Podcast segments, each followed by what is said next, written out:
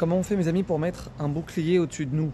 Un bouclier protecteur, protection divine au-dessus de nous.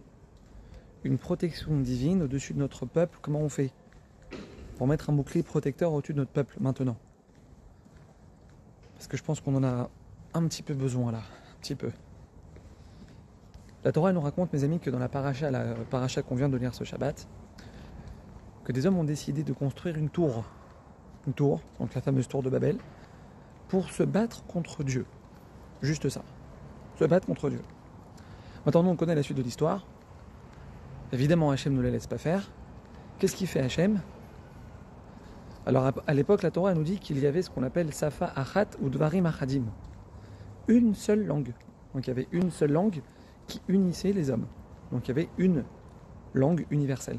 D'accord? Hachem, à ce moment-là, qu'est-ce qu'il fait? Il décide de mélanger les langues. Pourquoi? Pourquoi Hachem décide de mélanger les langues? Quel rapport de faire ça? Écoutez bien, mes amis, la réponse est une révolution.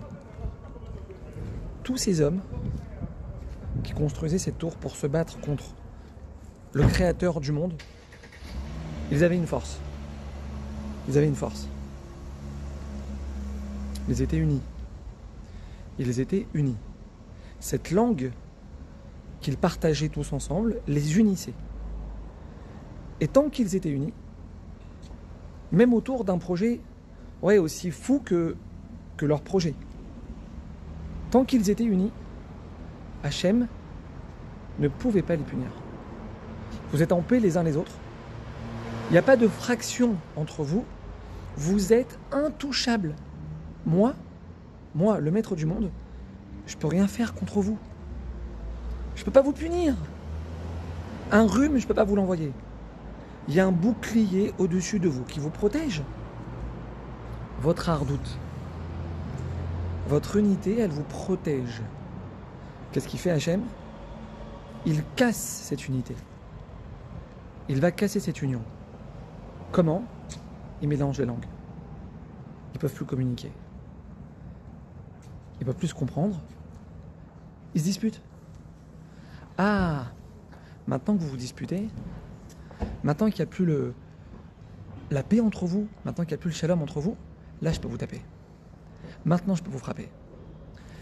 Mes amis, la force du shalom, la force de la paix, c'est qu'on peut avoir des gens qui vont avoir comme projet de se rebeller contre Dieu, de venir se battre contre le maître du monde, mais s'ils sont unis, rien ne peut les toucher, rien ne peut leur arriver, rien, rien.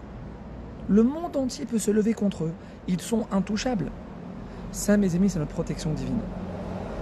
Ça, mes amis, c'est la protection divine au-dessus de notre peuple, au-dessus de nos soldats, au-dessus de tous les juifs à travers le monde.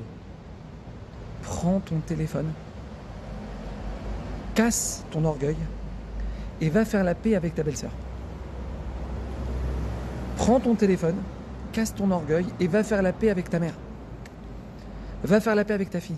Va faire la paix par tous les moyens. Par tous les moyens. Peu importe ce qui s'est passé. Peu importe ce qui s'est passé. Ton peuple, il est en danger. Tes frères, ils sont en danger.